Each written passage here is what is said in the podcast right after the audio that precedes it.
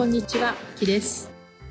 今日もパリで学んだブレない自分の作り方の時間がやってまいりました。さゆみさん、今日もよろしくお願いいたしますよ。ろしくお願いします。さゆみさんはサクッとちょっと日本に行ってきてたんですよね。そうなんです。6月の末から7月の9日ぐらいまで、うちのね、一番末っ子の息子を日本の小学校6年生にもう小学校最後なので体験入学をねさせたくてコロナ禍で3年間できなかったんですよ。ああ、確かに。だからやっぱりちょっとね彼に小学校最後の経験をさせたくて連れて行きました。一人で行かせたかったんだけれども、うちの夫が反対するので。連れて行けというので私が付き添って行ってきたんですよ。まあ、確かに地方だからね。東京だったらまね。12歳うんなったばっかりなので、やっぱり国内線に乗り換えとかっていうのはちょっとなかなかね。大変だと思う、うんお荷物ね持って一旦スーツケース出して、うんそこから自分で国内線に乗り換えにって行くいうのが結構大変だと思う誰かね付き添わないとっていうので、いや1週間ちょっと10日近く10日弱？行ってきたってことなんですね。うん。で今は置いて帰ってきてるってこっちにパリに戻ってきてるって感じなんですけど。ね、はい。置いて通あの学校に通わせてます。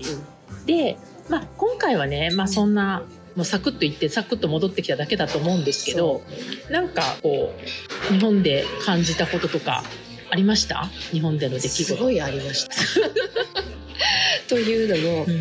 パリからうん。東京羽田へのはい。フライトがやっぱり1415時間かかるんですよ、長いですよね。すごい長いので、えっと、乗り換え？うん、通常だとその日のうちに乗り換えできるんですけど、はいはいはい。今回もねやろうと思えば可能だったんですけどもすごいもうね疲れるんで、やめようと、うん。もう一泊羽田に一泊してあののんびりしてから翌日ゆっくり実家のある九州の方に戻ろうっていうことで泊まることにしたんですよ、はい。羽田に一泊。でで私が聞いたのが、うん。えっと、羽田の第3ターミナル国際線のね、うん。ターミナルの到着ロビーに直通で、うん。ホテルが、うん、あるホテルがねうんできたんです。はい。温泉付きの。あ最近できたの？それは。そう。確か今年の頭か去年の終わりにできたんです。よ。はいはい。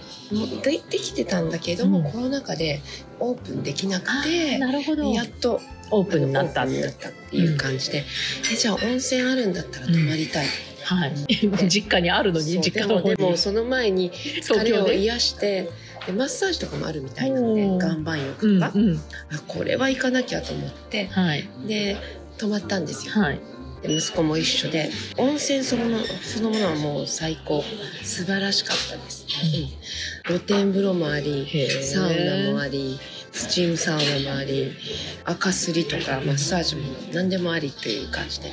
でその中にお食事どころもあってサウナの後こうサウナ飯みたいな感じでお食べれてねすごい錯覚したって感じで楽しかった。うん錯覚してきたのね。それはね、とってもあの充実しててよかったんですけれども、翌朝うんはい。朝ごはんを食べましょうということで、息子と2人でうんメインダイニングのレストランに行ったんですね、でそこでブッフェになってるので、うんうん。好きなものを食べられるようになってるんですけど、はい。息子がうん朝トーストを食べる人なんです。よ、はいでブッフェを見てて、うん。食パンを見つけたんですね、はい。でそれを見て「あママ僕トーストが欲しいな」って言ってでなんかトースターないかなって探したんですけどないんですよ。うん。でないからそのブッフェの方に「トーストにしたいので今度食パントーストにしていただけますか?」って聞いたら「できません」って言われたの。うん。えなんでですかってはい聞いたら、あのトースターがないって言うんですよ。うん。えー、本当かなと思って。こんなねホテルの立派なホテルのレストランなのにトースターがないなんてあるかなと思って。どこの過去に泊まったどこのホテルでも自分たちでトーストできるようにマシンがあるのにそれさえもないんですよ。でましてや調理場にトースターがないなんてあるのかなってちょっとびっくりしたんですけどでも食パンは置いてあるんだね。そう。うん。えじゃあこの食パンどうして食べればいいんですか？って聞いたら、ここにあるなんか具材を挟んでサンドイッチみたいにして食べてくださいって、うん。でもサンドイッチみたいにして食べたくなくて、うん。トーストにしたい人はどうするんだろうってちょっと疑問に思ったんですけど、息子が「うん。もういいよママ」って言って、うん。このまま食べるって言って。でも僕はバターが欲しい。うん。バター塗りたいっはい、て言ったのでサービスの方うにん「すいませんバターありますか?」って聞いたんですよ、そしたら「こういうものならあります」って言って見せられたのがマーガリン。おうでマーガリン、うん。えっと、バターはないんですか?」って言った。ら、あー多分あのパンコーナーのところにジャムとかいろんなものがあるので、そちらの方に行ってご自分で好きなものをお取りくださいって言われたんです、はいはい。でパンコーナーに息子と行きました、はい。で見たんですけどバターがなくてマーガリンしかないんですあそのマーガリンしかなかった。そうそれしかさっき見せられたマーガリンしかなくて。うんえ？っと思って、うん。うんあの今時マーガリン使うってあんまりフランスで聞かないんでどこの国でもあまり聞かないのでちょっとびっくりだったんですよ。確かにね。あんなにトランス脂肪酸があって、まあプラスチックを食べてるようなものっていうふうに私は聞いてるので、うん。とてもじゃないけど息子には食べさせられないのでごめんねってどうしたの？息子よって。息子息子はどうしたの？その時。息子にあの申し訳ないんだけども、このマーガリンはちょっとママは反対。うん。あのあなたも好きじゃないよね、うんうん。僕も好きじゃない、うんうん。どうしようかもうパンそのまま食べるって言って。酢のまま。そのまんま何にもつけないで食べましたね。ジャムとかも好きじゃないので、うん。しょっぱい系っていうかね。ヌテラとかかがあれば別なんですけどそういうのはなかったんです、うん。なので、まあ、そのまんま食べるって言ってちょっとねあのびっくりしたのがあの今ね海外からの観光客もものすごく増えてるんですよ、うん。でそのホテルもものすごい数の外国人が泊まっていまあるんです、ね空港直通だったら多いですよね。日本の本当に入り口、うん。窓口っていうかねそういうところでおおもてなしをいっぱいしてる感じはあるんですけれどもそういった食文化の理解度がまだ足りないのかなと思ってちょっとねびっくりしました。ホテルのなんか多分日本のホテルの認識がなんかコスト削減のところとうん。お金かけるところで多分いろいろあるんだと思うんですけどはい、多分温泉にかけすぎちゃったんですねきっと。温泉一番になったら、うん。まあ、バターとマーガリンっていう2つのチョイスはどっちかでいいだろうみたいな。ねなんかねちょっと悲しいものがありましたね。うんバターがないんだ。トースターがないんだ。トーストできないんだっていう。まあ、トースターないのも珍しいけどね初めてですよ。ね。私いろんなホテルに世界中でも泊まりましたけどトースターがないホテル初めてでした。それに食パン置いてるからね、で反対側の別のホテル、うん。温泉がない方うのん。空港直通のホテルうんあるんですけど、そっちはあるんですよ。それじゃに食パンああのグリルできる。それはチェックしてあんの？もうあのすごいホテルオタクなのでチェックしまくっチェックしするんですけどえバターはどうだったか？温泉とうん。トースト、どっちを取るか。どっちを取るかみたいな温泉を今回取っちゃったんですけど、まあ、知らなかったのでね,、まあねそうね。そうでも今後はどうなりますかね？チョイスとしてどうどう選ぶ？実家に帰ったら温泉あるんで。そうね。温泉は目をつぶる 今度は、泊まらなければね、うん、まあ全く問題ないんですけど乗り継ぎの問題なければね、なんですけどちょっとねそこは日本の玄関口っていうところでもうちょっと考えてほしい。な、まあ確かにね。ちょっとそういう視点はないのかもね、あの栄養学のこととかもちゃんと勉強してほしいですし、うん。世界的なグローバルなそういったことも研究した上でサービスをするっていうところをちょっとやってほしいなっていうのがありましたね。これはもう相当前の話なんですけど、うん。ある、えーレストラン、まあ、洋食ね多分イタリアンだったのかなちょっと覚えてないんですけども、まあ、いわゆるまあまあグレードが高いレストランに行って、でもだいぶ前ですよ。うん。だいぶ前だから今の時代でそうだとは思ってないんですけどまだその時って今ほどカプチーノとかカフェラテとかが飲める感じではなかったんだと思うんですけど、えー、と私が食後にコーヒーを頼んだ時にその要はカフェオレカフェラテだったのかちょっとどういう名前だったか忘れたけどそれを頼んだんです「ありますか?」って言うから「あります」って言ったので頼んだんですよ。そしたらなんとコーヒーにスジャータが出てきたんですよ、それで「えこれこれミルク? 」とかまず聞いたらかなりちゃんとしたレストランまあまあね、まあまあのレストランですよ。で、え？って言って、そしたら、えこちらでミルクを飲んでいただけますか？って言って、いや、だったら頼まなかったよ、みたいな普通の。ミルクじゃないんですかっていうそう。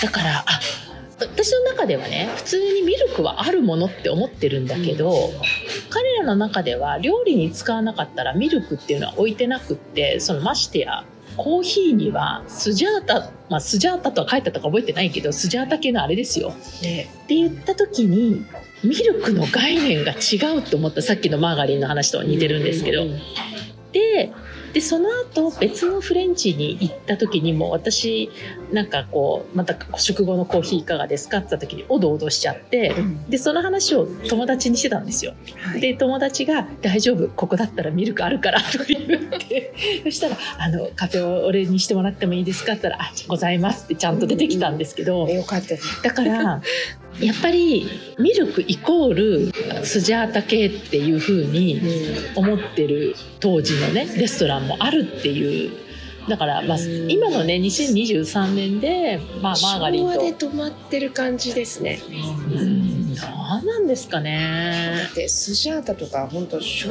和ですよね。まあと思うんですよ、マーガリンも、うん。まあちょっと平成ぐらいまでは使ってたのかもしれないです。あのあんまりフランスで使ってる見たことないかな。まあね、まあ一応ありますけどね、ベジタルみたいな。でもまあ、全然違う域ですからね。まあ、そういう意味では、次回、もう温泉よりもチェックしないと またね、ということで、またちょっとね、見ていただけたらと思います。はいはい、それでは本編スタートです。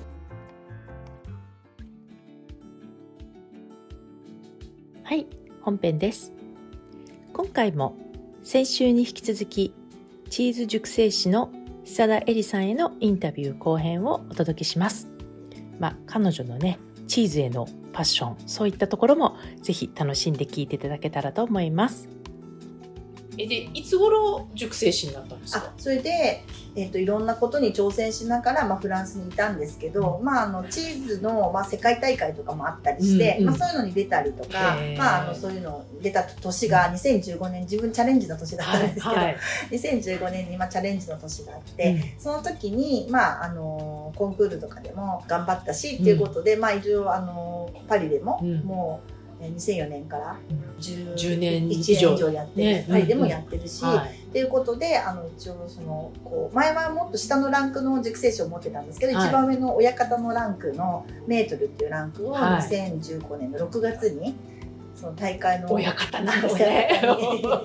親方の証拠をこれさちょっとサプライズだったんですけど、うん。急にいただいて、私その時はもうなんかもう申し訳ないと思ってもうあ、そうなんですか。親方持ってる人たちのもう名だたるその熟成士さんってい,、っぱいいらっしゃってもう私とはもう手と血くらいうん。もうリスペクトすごいしてるフランスの熟成士の方がいらっしゃるんですけどもうその方たちと肩を並べることになるのは逆におこがましい結構じゃあ若手だったんですか？若手も若手ですよね。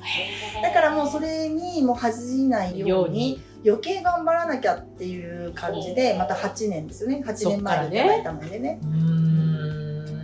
でこのフランス2004年だから本当20年のフランスでの流れも見食文化の流れも含めてね、はい。見てらっしゃるし、その間日本の方のチーズの意識も多分全然また変わってますよそうですね。なんかやっぱりあのただ置いといて劣化したものを熟成として売ってるお店が多かったんですけど、うん。それって熟成じゃなくて劣化なんですよそうですね 確かに熟成と劣化ってダメ全然に似て非なるもの。熟成っってやっぱ適度な施しがやっぱ必要で、うん。湿度だったり温度だったりそれってチーズによってやっぱ違うから、はいはい。まあ、チーズの製造を知ると割と分かるというかね。どういうふうに施していってあげればいいか。要はちょっと湿度がたっぷりなところにいていたいことをもう僕は乾いた場所が好きだよっていうことをいるので。まあ、ちょっとあのオタクなんですけどね、うん。まあ、チーズと私は会話もしてるので。そういうことよね。すごいオタクです。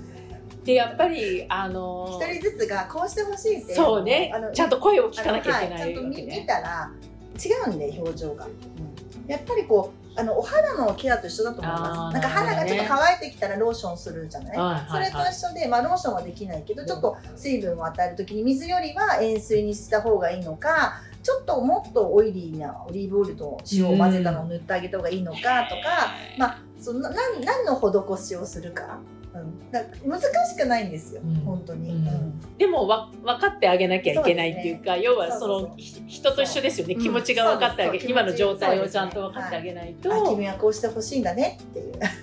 喉が渇いてお酒をあげようみたいなないうるほどね、、はい。やでもやっぱ愛情って愛情を持って育てると、うん違うんですよ。答えてくれるんです美味しくなってくれるんですよ。だからやりがいがある、うん、チーズの魅力ってやっぱそこですか？そこだと思います。だからこう知る知ってる分かってるんですけど、うん。でもまた会いに行くとあれじゃあこれってこういうことかな？とかもう分かあの分かったんだけどまた分かんなくなって。えなんか底なし沼の世界ですそうなんですね。よね。だからこう、うん。そのチーズ分かったって1年勉強して分かったって言って、うじゃあ次何行くっていう人もいっぱいいると思うんですけど、うんはいはい。多分ごめん分かってない。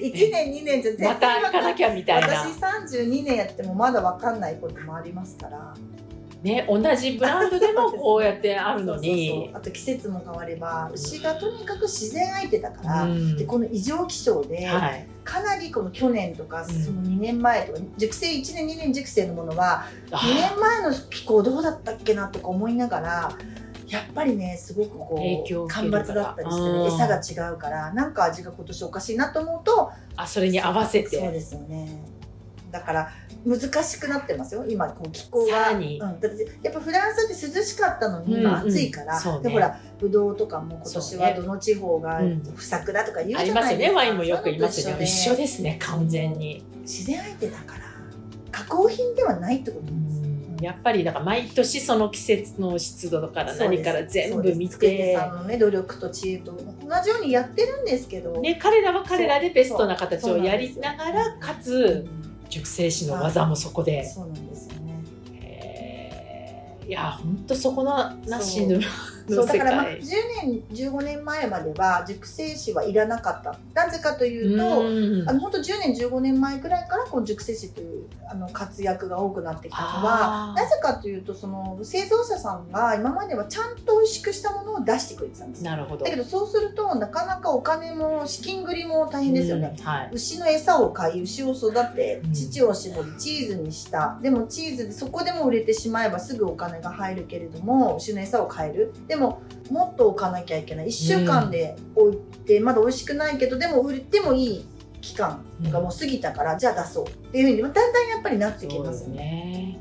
でまだそれを付加価値本当はあと2週間農家に置いておくといいんだけど。でも出しちゃう、うん、そうするとあこれまだカチカチ。あのね、バナナで言うと緑の来ちゃったな、うん。このままはちょっと恥ずかしくてお店には出せない。出せない。でも一般の人は分かんないですよ、うん。緑のバナナうんがあってもカマンベール木箱に入ってるわけだから、ね家に帰って切ったらあれガチガビガビだわって。そう開けてね切ってみないと分かんないですからね、バナナみたいに分かんないことからたまにねマルシェのおじさんにアボカドを借りたらねあうるさい人いますよね、はい。い、つ食べんの？そう。って言っていや今日の夜と昼とでーそ本当にベストでねうそう。それを目指してます私もね。カマンベールいつ食べるの？って。言っていやアボカド私もねほら消費 一消費者としてアボカド買う時はやっぱりマルシェで買うんですよ。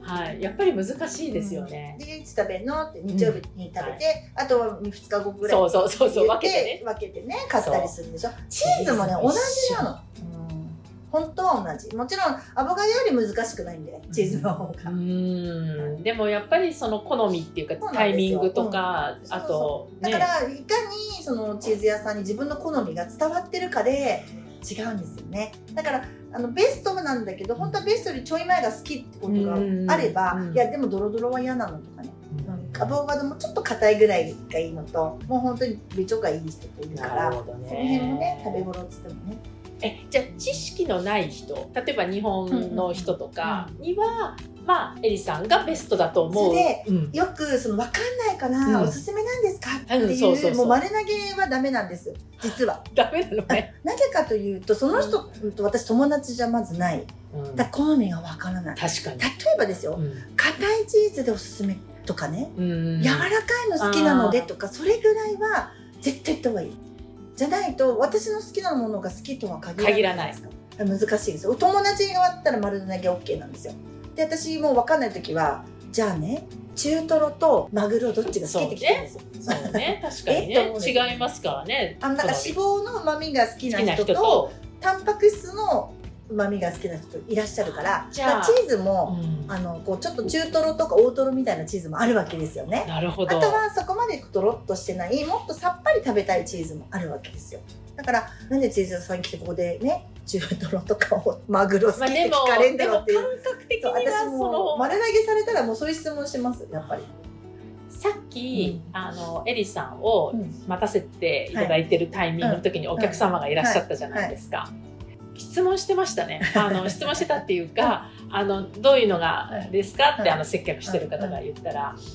何がおすすめですかって言ってて「おっと!」とか言ってで私もこうこう耳をこうやってです。なんか例えばフランス人とかね、外国の方でおすすめ何って言われたらもう大体察して日本のコラボ商品を勧めるようにもしてます、ね、なるほどね。うん。まあだって絶対ちでしか売ってないもの。っていう意味だろうなということをまあ察して、そうああいう結構丸投げ怖くてあのおすすめはあります言われたら本当これっていうのありますよ。だけど私はもっとその人があの満足するものを進めたいのでせっかくだったら、うん、もちろん私が一番好きなの買いたいと思ってくださって本当に試してみたいんだったらね、うん。いいんですようそれでも。うんうん、でも絶対にそれは危険なので例えばどっかのチーズ屋さんでおすすめなんですかって買ってる人がいたら大体美味しいの来ない可能性もありますよね。そっか。売っちゃいたいものってあるんですよ。そうねこっちサイドはね、うん。だから私はそういうのやっぱりちょっと怖いからできないんだけうどねまた来てほしいと思ってるんで。でももしかしたら観光客って見られて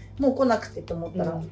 出してますからね,、そうね。私マルシェでよくやられるんです私。あ自分がね、うん。マルシェであ「これシェーブルちょうだい」って買うでしょ、うん。そうするとねあもうすごい変なの出すんですよ。うんあそれじゃなくてこっちって言うんですよ、うん。同じって言うんですよ、うんあじゃあ同じだったらいいよね。こっちにしてって私は言うんですよ、うん。はいだからはい。はい本当に日本人だし、うん。分かんないと思って。ああもう分かんない人向けだっていう。だからねもう本当にマルシェごめんそういうことしないでって。それでシェーブル嫌いな人増えるよって私は思ってる。実は自分の経験があるので、ねそう。だから私もたまにねあのほらポンと行ってマルシェで買うでしょ。だから常連じゃないし、まあ、ちょっとなんかフランス語はできるっぽいけど別に顔がね日本人だし、ん誰も熟成しこの制服着てないかチーズやってる人は思わないかもらね。ねえもうい ねやっぱそうするとなんかもう先出しされちゃうわけです。よそうね。やっぱ消費者もやっぱりそうしてもダメ。賢くならないとだからあのーね何に使うようかとかある目的があればもう絶対に言った方がいい。フランスは特に、ねうん。あの硬いの嫌だからねって最初に言っておすすめ何とか、うん、そしたら硬いの勧めらないじゃないですか。なるほど、でも僕はこれ好きだよって言われちゃったらそれまでだから。チーズをどこで買っても美味しいチーズを選んでほしいといつもいつも思ってますいやーだからそこにまだ中トロとか大トロのあれを使って あとバナナバナナもバナねナね。例えばちょっとこう緑から黄色になったばっかりが好きかもう結構完熟のプンプン香りが好きかとかねあの食感とか。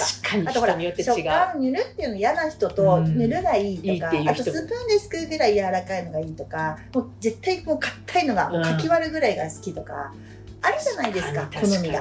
だ言っがたらいいんですよ。私はこういうチーズが好きなのそっか。なんかヤギがいいとかそういうんじゃなくてテクスチャーとかそういうんでいいんですね。全くその難しく言う必要はなくて。今日はなんかもうスイカと食べるからスイカの合うチーズちょうだい。じゃとか例えばそれでもいいんですよ。もうだからもっとわがままじゃないけどリクエストを専門店には言ったらいいと思う。確かにね、こっちが分かんないからあついつい遠慮しちゃうところが逆にそれは私は危険と思っています。なるほど。そっちの方が危私は変なの言ってやろうって気持ちがごめん。嫉妬みもないからないからね1ミリもないけど。いや本当チーズ屋さんわかんないですよ、うん。うん。いやでもマルシェとかで、うんうん。まあそういうねで本当常連じゃなかったらねそうそうそう美味しいのをもうん。もしかしたらもちろん売ってくれる人もいるし、まあ、もちろんその嫌な人ばっかりでもないけどでも今の時期特に売れてないんですよ、回転悪いんですよチーズ。今どこも。どういうどういう意味ですか？あ今もうバカンスで少し。いつもの人がいなくて。夏だからね確かにね。でもでもそれでも営業してるところはお客さんの数が減るんですよ。でフランス人あのうちはお客さんの数が変わるんですね。減らないんですけどフランス人がいなくなって外国のあ方が観来る光客のと人とかね。売れてくチーズも変わってくるんですよ、なるほど。で仕入れも変えてますけど確フランス人が好きなチーズチーズが今今の時期は仕入れても余っちゃうなるほどね。あやっぱ海外の人が買っていくのと全然やっぱ違うんですか、なんかやっぱりマイルドなものが好き海外の方は。そうね。あと名前が有名なものが好き。ああそうね。流し入れてるカマンベールって言えば誰でも知ってるとかそういうものが皆さん売ら売って売られていくので。ね。カマンベール今週切れちゃいました。もう予想外のあのカマンベール売れちゃった？カマンベールしか買わないから皆さん。あちそう。ょっと予想外でしたそうなんだ。やっぱカマンベールやっぱ有り名ね。有名だからね、うんそうですね。えー今後はい。のエリさんのこうプロジェクトっていうかこう、うん。イメージってどんなことを考えてらっしゃいます？そうですよね。だからやっぱりあの難しくないんだよっていうことを思っても、うん。でやっぱりフランスにいてチーズの位置って日本でいう漬物と同じなのでやっはあぱり食卓に、うん。あのまあ、チーズ好き嫌いとかって嫌いとか好きではなくて本当に体にもいいし、私はすごくこうもうビタミンの一つもうミネラルとか全部取れるので、ね。うん。まあ、チーズと本当にこういちごでもいいしりんごでもいいしこうちょっとフルーツとチーズの盛り合わせで食べていただくことですごくこうちょっと疲れた時に夏バテも解消できるしまあ、美容にもいいので。ね。やっぱりこうなんかちょっといつもこう食卓にこう冷蔵庫の中に12個入っててほしい、うん。すべての家庭にそうしたいなと思ってますけどだからもっとこうもうなんていうのかな頑張って食べるとかじゃなくてなんかワニも使ってもらったらいいと思うし、んこうモッツァレラとかは湯葉にちょっと似てるでしょ、だからお醤油で食べてもらったりするんですよあのお刺身みたく。そうすると和しか食べない方でも、うん。和の中にじゃあ今日は前菜はちょっとモッツァレラの お刺身だよって言って切ってちょっとわさび醤油合うかも。合うのよすごく美味しいの。そうするとねいつもはなんかカップレセだとなんか一切れしか食べない人が、なんかね一人3切れずつ食べれたりして、ね、あらなくなったわってなるんですよ。なんか急にモッツァレラ食べたくなってきた。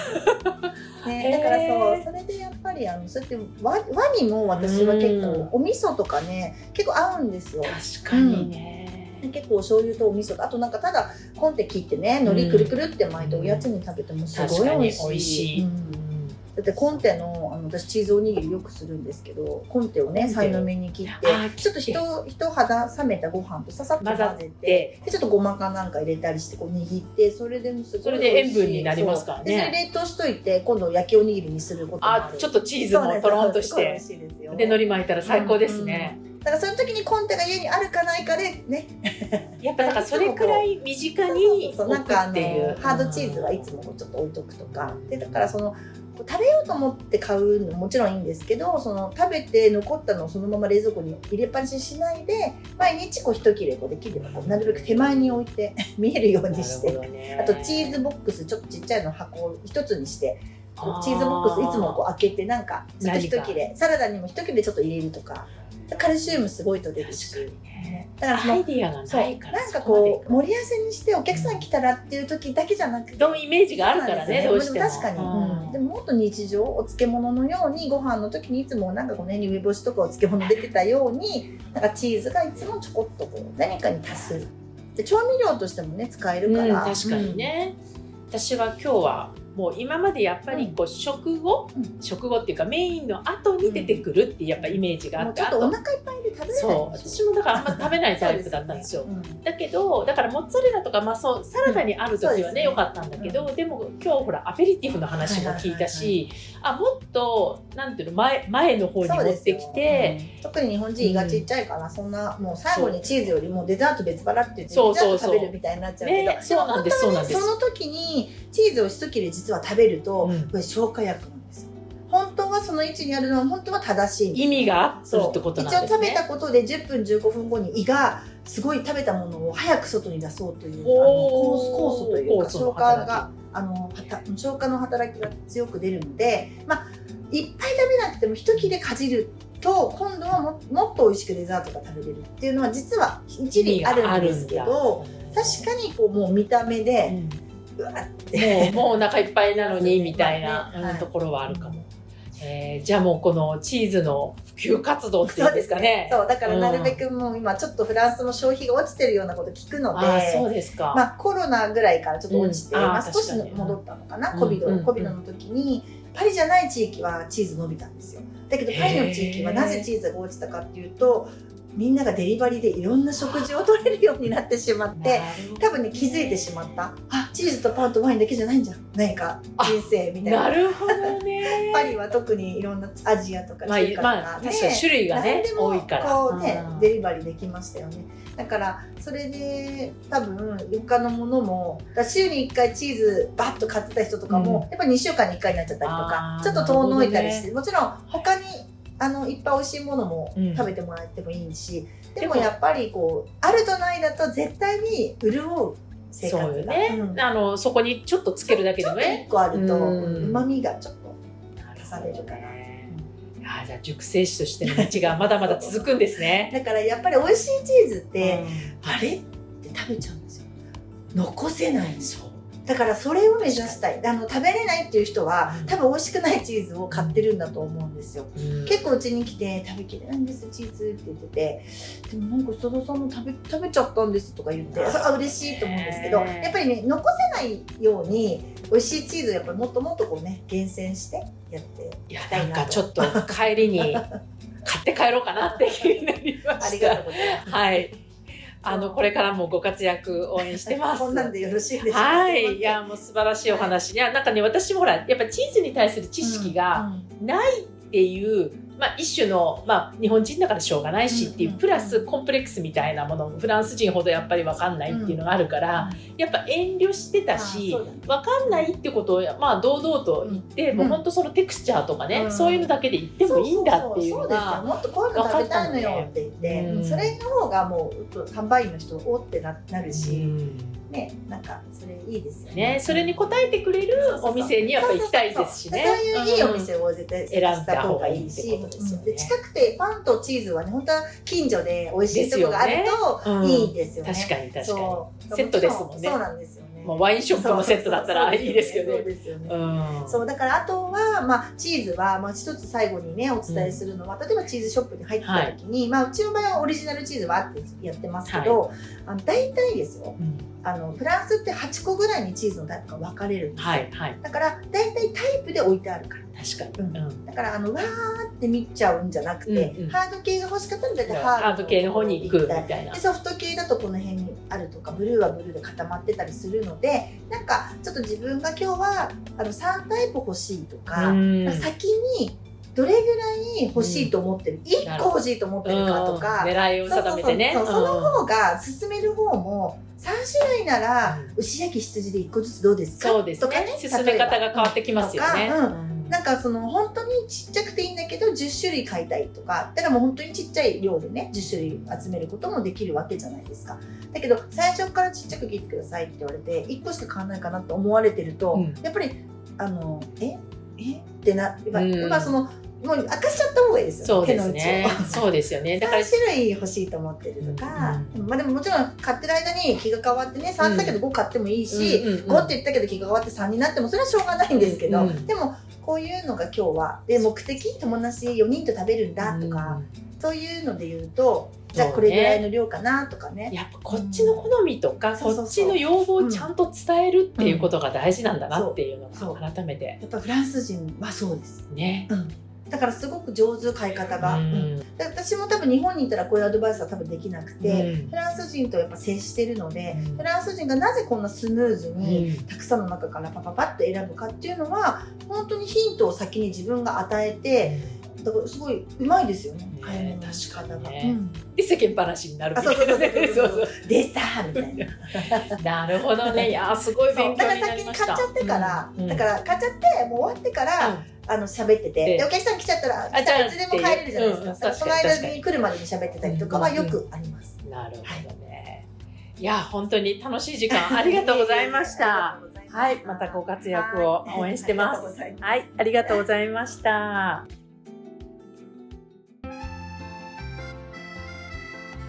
いつも聞いてくださりありがとうございます。この番組は日本時間の毎週木曜日の夜配信されています。同じく木曜日、日本時間22時から30分、Facebook グループのパリ式願望実現ラボというコミュニティで中間ワークのライブを行っています。こちらはノート術の実践ライブ、パリ式願望を実現するためのマインドという願望実現が加速するコミュニティです。アーカイブでももちろんいいのですが、ライブで参加されるとより効果が高いとの声をいただいています。時間が合う場合は、アーカイブよりライブでぜひご参加ください。参加されると、ノート術の教科書というプレゼントや他の特典もついてきます。パリ式願望実現ラボは概要欄のリンクからぜひご参加ください。よろしくお願いいたします。